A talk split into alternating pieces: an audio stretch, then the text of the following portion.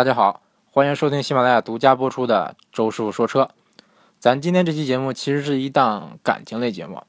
哎，为什么周师傅要录这么一期节目呢？其实事情是这样的：有一天，一个听听众给我反映说，啊，咱不说他哪人了啊，周师傅弄啥嘞？周师傅又来节目里秀恩爱了呀！听了你测评球鞋的那期节目，我喷了一地的狗粮啊，整天花式虐狗，有没有考虑过我们单身狗的感受？哎，周师傅这个外语说的不大好。呃，大概就是一一位单身的朋友对周师傅这个无耻秀恩爱的一种这个控诉。首先，我对这位这位这位听友的感受啊，表示十分的理解，绝对的理解。毕竟咱都是从这个单身过来的，对不对？啊，所以说周师为了表示歉意，就专门为了广大单身朋友录了今天这期节目。咱这期节目主要就是教广大的单身朋友如何谈恋爱，如何迅速脱单，如何在恋爱中掌握主动权。哎，听了咱这期节目，您脱单指日可待。如果说，呃，听听完这期节目以后，今年光棍节之前您脱单了的话，麻烦您啊，一定私信跟这个周师傅说一声，让周周师傅替您高兴高兴啊。周师傅在这儿也祝愿，嗯，听我节目的，包括没听我节目的所有的单身的朋友，早日找到自己这心目中的另一半。好，呃，言归正传，恋爱心理学其实是一门。比较深的学问，博大精深，真的是博大精深。咱一嗯，我我感觉一期节目估计讲不完。这样吧，如如果说一期节目讲不完的话，咱大大不了分两期讲，或者说分三期讲，对不对？然后行，咱首先把问题简单化啊。嗯，就是好像是马列主义哲学常用的这套办法，是什么？为什么？怎么办？好，咱按这个方法来分析一下啊。首先，你现在单身，你为什么单身？哎，你为什你是是什么？你是单身，为什么会单身？怎么怎么摆脱单身？对不对？这问题就很简单了嘛。首先，你为什么单身？比如有的朋友可能说，哎呀，我长得丑，哎，我我穷，我长得矮，我我当然单身了，是不是？我矮穷矬那不单身怎么办呢？不要说给自己单身找这么名正言顺的理由，对不对？就比如说，穷怎么样？穷怎么办？穷赚钱呗，是不是？这个人穷志不短，嗯，这这。有有的人可能就可能会抱怨说啊，我之前可能谈过好几个女朋友了，不是，或者我之前追过好几个女生，就因为我穷，他们都都就直接给我拒绝了。有的人可能就因此会憎恨，或者不是不是憎憎恨吧，就是因此可能会对女生有点意见，说哎，为什么女生这么拜金呢？这儿我得为这个广大女同志说句话啊，这个拜金不是错，对，不光女生拜金，男生也拜金呢，对不对？为什么老说老老有人说这个女生拜金，拜金女，怎么没人说拜金男呢？其实这都正常啊，咱拜金这其实是一种本能啊，对不对？首先，动物拜金不？动物一般不会拜金，对不对？那人能拜金，说明人人拜金是人类这个高度进化的一种标志，对不对？其实，其实啊，这个再讲讲一讲啊，从这个遗传学的角度来讲一讲，为什么人会拜金？举个例子啊，人是不是都是猴变的？对，人都是猴变的。哎，你别别不承认啊，咱都是猴变的。嗯，几十万年前，这个比如说啊几十万年前，身强体壮的那种猴，能跑能跳能爬树，他们能摘很多香蕉，对，能摘很多香蕉，家里堆满了香蕉。然后那时候的母猴，它母猴没没有公猴那么强壮，对不对？它肯定是指望指望公猴帮它摘香蕉。那时候就是比如说一个一个公猴在追求母猴，他就跟他说，哎，跟母猴说，跟了我，香蕉有的是。母猴一想，哎呦，我的妈呀，吃吃不完的香蕉啊！这必须必须同意啊！结婚结婚领证。哎，这时候这个能摘到香蕉的公猴，或者说身强体壮的公猴，自然就就找到了找到了这个比条件比较好的母猴。那摘不到香蕉的公猴呢？对不对？比如说这个摘一个一一个公猴，它比较瘦弱，不会爬树，跑不跑不动，跳不高，那它它摘不到香蕉。是不是摘不到香蕉，那自然养养不了这母猴，对不对？他以后还要养养母猴和小猴呢，对不对？所以说，这些摘不到香蕉的公猴都孤独一生，然后就灭绝了。于是乎，经过这一代一代的自然选择，也包括进化，剩下的能生存下来的都是能摘到香蕉的公猴。然而，剩下这个能生存下来的这些母猴呢，它们也自然而然而然的，就是得到了一种能力。什么能力呢？就是它天生就能判断出来什么样的公猴能摘到香蕉。因为没有这种能力的母猴已经灭灭灭绝了，所以说这种这是一种基因是一种本能，是流淌在血液里的，天生就就就会的。包括人也是猴变的嘛，所以说你有的人就说，那那人拜金，那猴还拜香蕉呢，对不对？人凭什么就不能拜金呢？咱人本质其实也也是一种动物，对不对？你像鹿为什么要长角呢？孔雀为什么为为什么要开屏呢？鸡为什么有冠子呢？是不是？这都是求偶用的嘛。但是咱现在人高度进化了，他不用说像动物那样决斗啊，开个屏啊，跳舞呀，不用不用通过这个求偶了。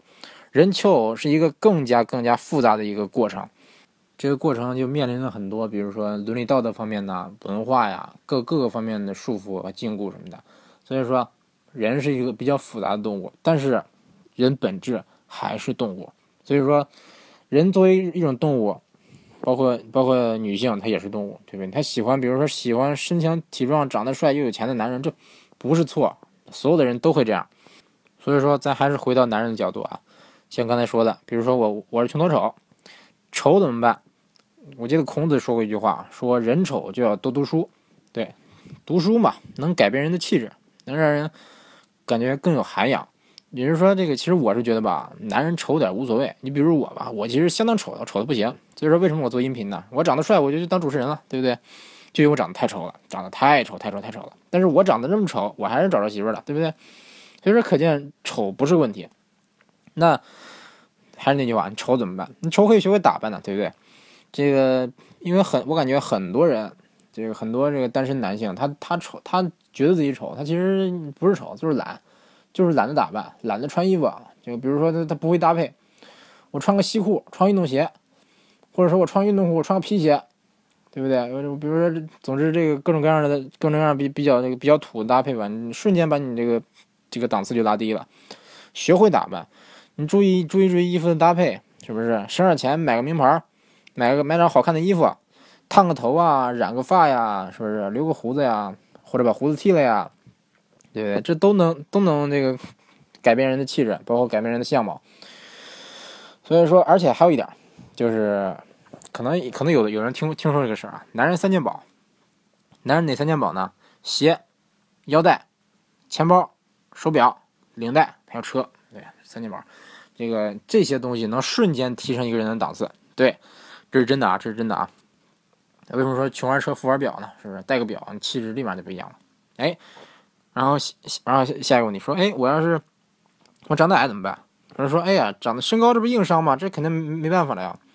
周师傅给你出个主意啊，青春期打篮球，或者说多跑多跳，然后你再注意注意这个营养啊，补钙啊什么的，这样就能。这个短期内提升身高，当然你必须在青青春期内啊，比如说十二三、十三四、十十四五那时候，比如说初中那时候、初中高中那时候，嗯，这个是有理论支持的。我给你举个例子吧，比如说乔丹，就是打篮球那个乔丹，他的他爸妈都不高，他爸是一米七多，然后他妈一米六多，按说在这这个身高在美国人里面绝对不算高的，对不对？乔丹他的哥哥，嗯，他在乔丹在上高中的时候，他哥比他比他大两岁还是大几岁？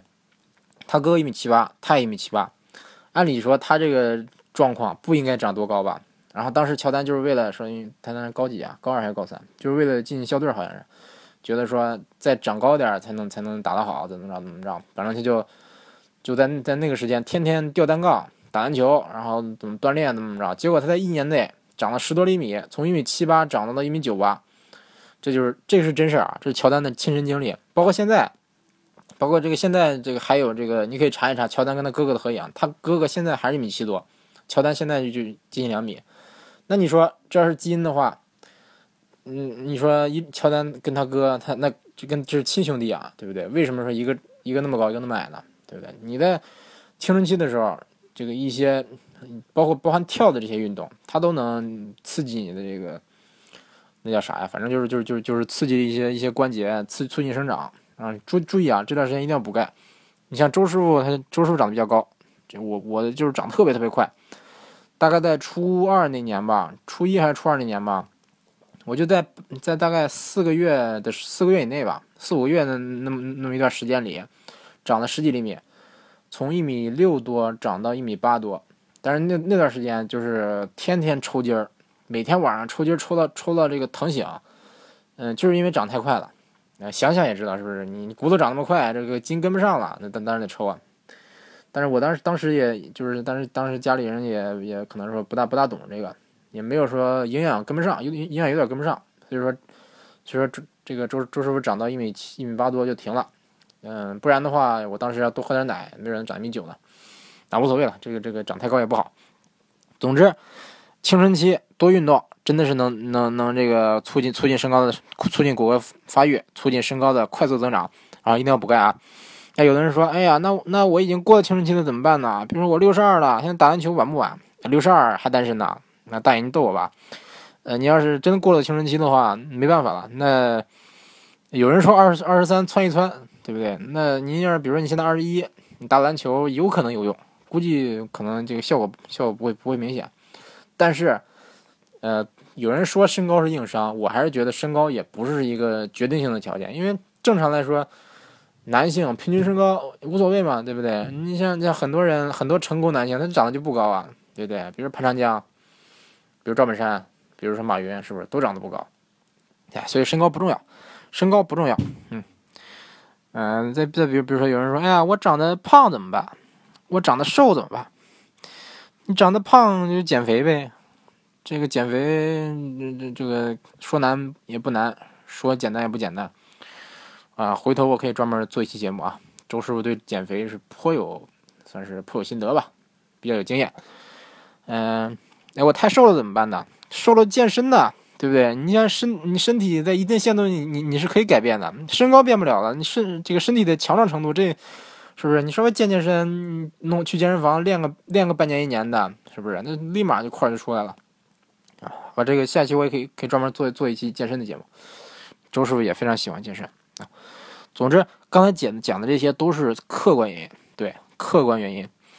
其实还有很多这个更重要的一些主观的原因，比如说你会不会聊天啊，会不会说话呀，对不对？比如说周师傅啊，周师傅年轻的时候就是特别不会说话，特别不会聊天，不会说话，不会说话到什么地步呢？我逮着一个女生，我就跟她讲，我跟她巴拉巴拉巴拉讲讲一堆，讲什么呢？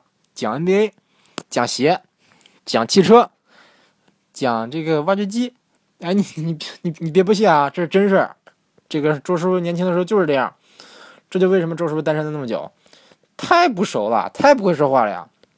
我现在回想起来，其实我当时也我当时也懂。就比如说我我对这个女生说，哎，我给你讲讲挖掘机吧，我不是我给你讲讲挖掘机怎么开吧。我给你讲讲这个这个 NBA 吧，对不对？虽然说这个女生表现出一脸我我我我不喜欢，我一点兴趣没有，你赶紧滚。她她虽然是表现出这样这样的表情，但是我就假装不知道，我就跟她讲，哎，拉着她讲讲俩小时，哎，把人家彻底彻底惹毛了，再也不搭理我了。这就是周师傅的血泪史。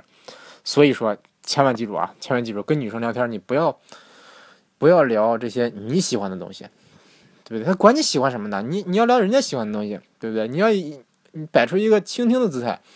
尽量勾引他，不是勾引，尽量诱引、诱诱导他说出一些他想说的东西。比如说，这个有有，比如说女生爱爱这个说闲话，对不对？比如说女生爱八卦，女生爱爱这个说说别人的坏话，对不对？你可以你可以专门听他们听他们讲这些。你像周师傅为什么年轻的时候很多女生来找我当闺蜜啊？就是因为周师傅善于倾听，对，这点很重要啊，这点非常重要。还还有一点补补充一个小细节，如果说一个女生跑过来。跟你讲另一个女生的坏话，这时候你不要说客观的评价，说这个事儿谁对谁错，不要这样，你不要理性，他骂谁你就跟着骂谁，对，就这样，不会错，真的不会错，相信我啊。如果说你你真的是客观公正对待这个事儿的话，那我恭喜你，嗯，你凶多吉少。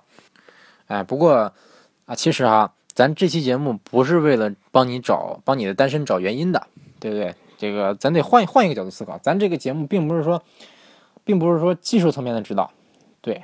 而是说，更多是理论层面的指导，就是教你怎么转转变一下你的思维方式，转变一下你思思考问题、看问题的方式。这点我感觉可能对很多单身的朋友是最有用的。那咱接下来就进入正题啊。嗯，有人问说：“哎呀，周师傅，呃，我怎么才能屌丝逆袭呢？怎么才能这个追上女神呢？什么英气白富美啊，怎么怎么着？”很多人问这这问这种话题啊。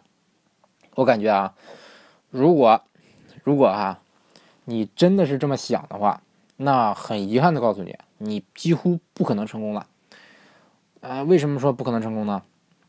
嗯，好吧，首先首先说你这句话的问题吧。我怎么才能屌丝逆袭？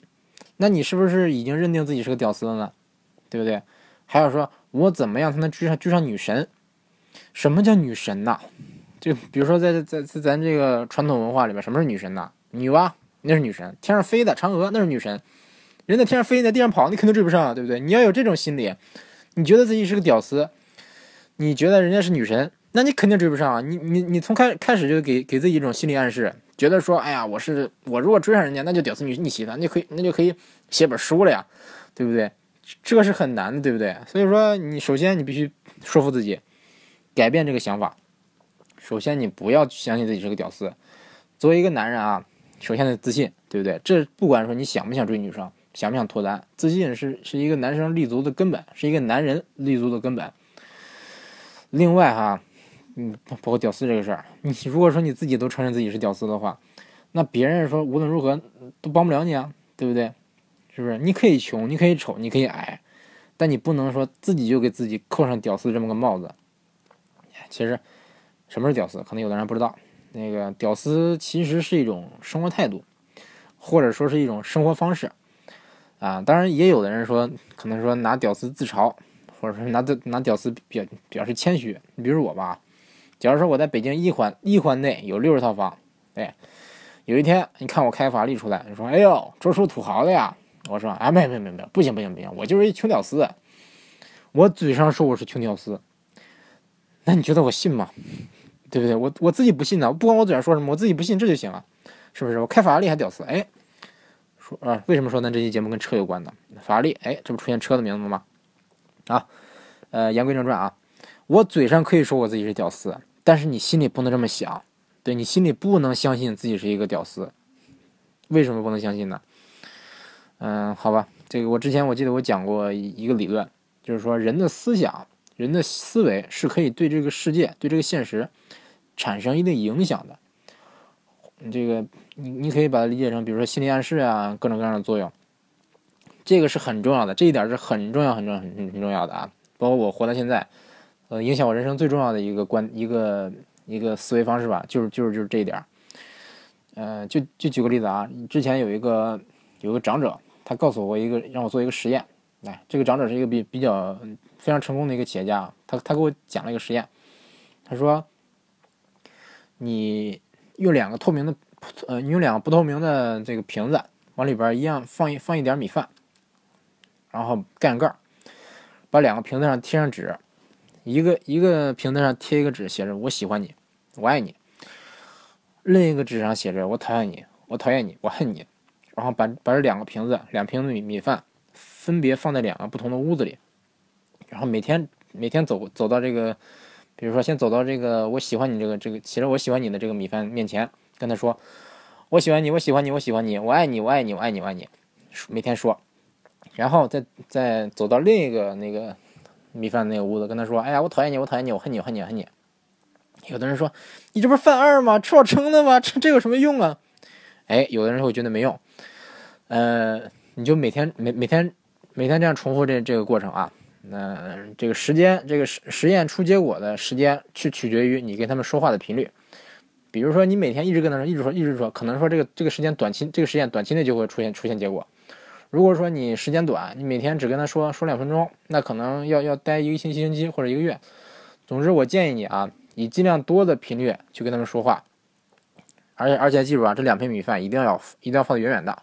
隔在两个不同的屋子里，然后经过一段时间，可能是一周，可能是三天，也可能是半个月，然后你再把把这两个瓶子放在一起，把这个盖子打开，看看里面米米饭是什么样。哎呀，那那有的人肯定会说，或者绝大多数人肯定会说，那肯定一样啊，对不对？两碗米饭放一个一一样的时间，那那有会有什么区别呢？我告诉你啊，实际上来说不不一样，不一样。这个实验我自己做过。做过五六次了，然后我身边的人做过已经不下一百次了，包括这告诉告诉我这个实验的那个那个企业家叔叔，他他给他他他们公司的所有员工进公司第一件事先做这个实验，然后把这把这个把这这两瓶米饭拿到他他的面前，才开才开始上班，这是真的啊，所这个这个实验做做做过不下一百次了，没有一次失败，全部成功。如果你不信的话，你可以去做一做。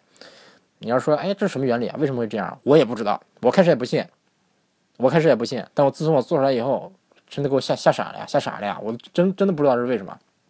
到后来，后来啊，因为周叔很聪明啊，周叔 IQ IQ 好几百，我就我就好好好想，想想想想，哎，我发我我好像就感觉出来，是不是因为就是你说出来的话，包括你当时说话的时候，你的心理会对这个米饭产生影响？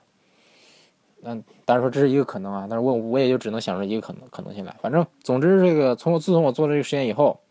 我开始意识到一个问题，就是说你平常想的一些东西，就是说，就是说这个你平常心理是很重要的，比如说心理暗示是很重要的，就包括包括刚才说屌丝的问题。如果说你一直说在心里想你自己是个屌丝，你天天想天天想，就算你不是屌丝，你也变成屌丝了呀，是不是？就算你真的是家里你六十套房开法拉利的话，你如果天天就告诉我我是屌丝，我是屌丝，那没准你真的会以一个屌丝的生活方式去去生活，这是真的。屌丝跟你穷不穷关系不大，还是看你自己。看你自己选择了一个什么样的生活方式，你是选择了一个屌丝的生活方式呢，还是选择了一个正常的生活方式？好，那那这个咱咱这咱这个什么哈，呃，咱这个言言归正传啊，你有有的朋友可能听到这儿想问了，说我为什么就不能是屌丝呢？我我是不是屌丝跟我追女神有什么关系呢？咱换位思考一下，换位思考一下，假如你就是那个所谓的女神。而且我一直我一直不大喜欢用女神这个这个这个词儿啊，总感觉挺那啥的。那那那就用女神吧啊，咱用这个极值法分析啊，极值法。之前这个学数学的时候，可能或者物理数学可能经常用这个方法。假如说你是一个女神，比如说啊，你是女神有谁呀？范冰冰吧啊。假如你是范冰冰，给你两个选择，你愿意找一个高富帅呢，还是找一个屌丝呢？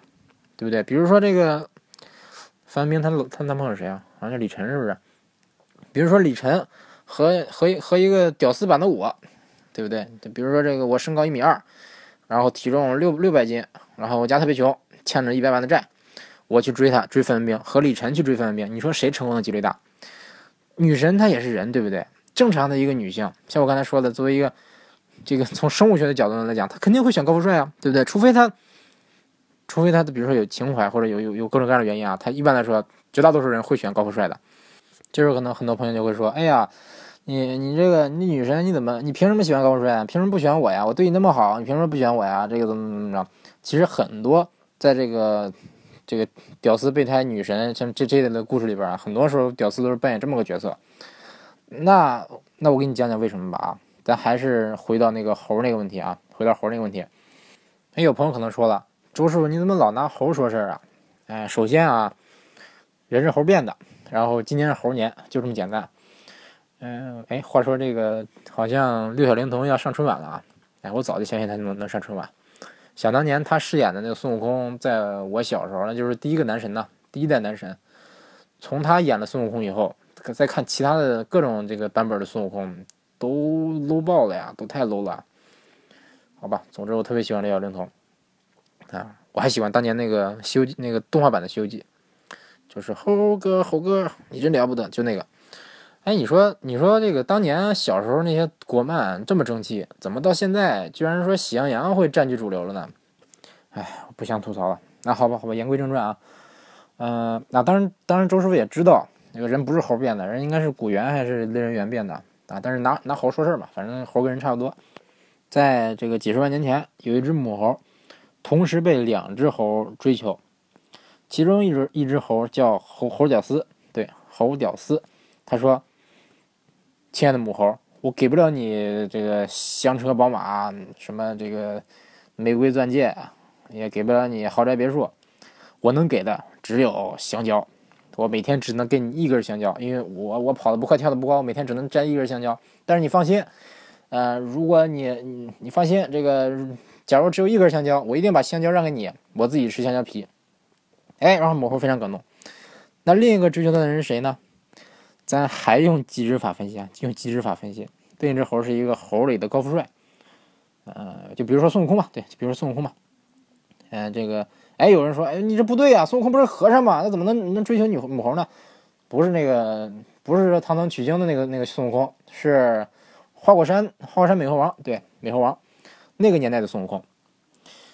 他 这个美猴王孙悟空和这个猴屌丝一块追求这个母猴，嗯，孙悟空我不用说了吧，对不对？那那高富帅自己创业，有自己的公司，有自己的山寨，是领导而且花果山上吃不完的香蕉，吃不完的桃，对不对？那是男神中的男神，而且他还他还能吹个毛就就能变，想变啥变啥，对不对？你你你母猴说喜欢宝马，啪吹个毛，你变个宝马出来，对不对？你母猴喜欢吃香蕉，一吹一车香蕉，人家还能飞呢，孙悟空还能飞呢，人有筋斗云呢，哎呦，这已经脱离了这个豪车的问题了，都都都都上上升到飞机层面了，哎，没得说了。那还是那个问题，让母猴选，母猴选谁？当然选孙悟空了呀，是不是？正常的母猴都会选孙悟空啊。好吧，那那这个问题不用我解释了吧？到到现在了，这个猴进化成人，人的基因里还保保保持那些猴的本能，所以说猴会选孙悟空，那人也会选高富帅。人，好吧，有有有的朋友你可能会说，我看我在很多故事里，在很多这个场景里，包括在很多现实生活中，我见我很亲眼见过。屌丝逆袭白富美的这个过程，这是真，这是真事儿。这事有没有？有，肯定是有。对，肯定是有。因为这个谈恋爱，谈恋爱，他当然不可能说只是单纯的看物质条件，对不对？他还是有感情的，感情还是占主导的。但是如果说那些女生真的就我就喜欢屌丝，我就喜欢屌丝，那你记住，这个屌丝肯定有一个地方吸引，能吸引得了这个女神。你就比如说我吧，哎呦呦呦，拿我举例子，臭不要脸了啊！对不起，对不起。但是。就比如说我吧，我也是个屌丝，我当年也是个屌丝，那我也有有数不清的缺点，反正我当时还挺不熟。你像像刚才说的，逮着个女生跟她聊挖挖掘机，就就我这么不熟的一个人，我照样，是不是照样没有说单身一辈子？为什么呢？因为我我有我有一些地方是别人没有的，换句话说，我也有优点。所以说，你如果说真的想所谓的哈逆袭屌丝，但是说你不能相信自己是个屌丝啊。如果你想追求到自己心里的那个女神的话，首先，你要告你要问你自己一点，我究竟哪一点能吸引得了那个女神？假如说换位思考，你如果是那个女神的话，你有什么理由选择你现在的自己？对，你要闹闹清楚这一点。我希望说咱这个，假如说在在听咱这期节目的朋友，如果你是单身的话，我希望你在听完这期节目以后，包括晚上睡觉前，你好好想一想，扪心自问一下，对自己这个做一个评估。你说我的优点是什么？我的长处是什么？我的缺点在哪儿？我我的这些缺点能不能改？好不好改？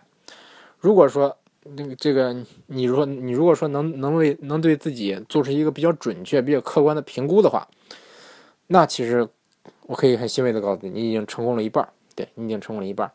然后剩下的一半在哪儿呢？这个希望您继续关注我们周日说车的下一期节目。下期节目咱还聊这个话题。好，咱这期节目到此为止啊。总之。哎，这个先插插一句题外话啊，咱有有朋友说这个周周师傅现在开始装了哈，怎么说？怎么叫喜马拉雅独家播出呢？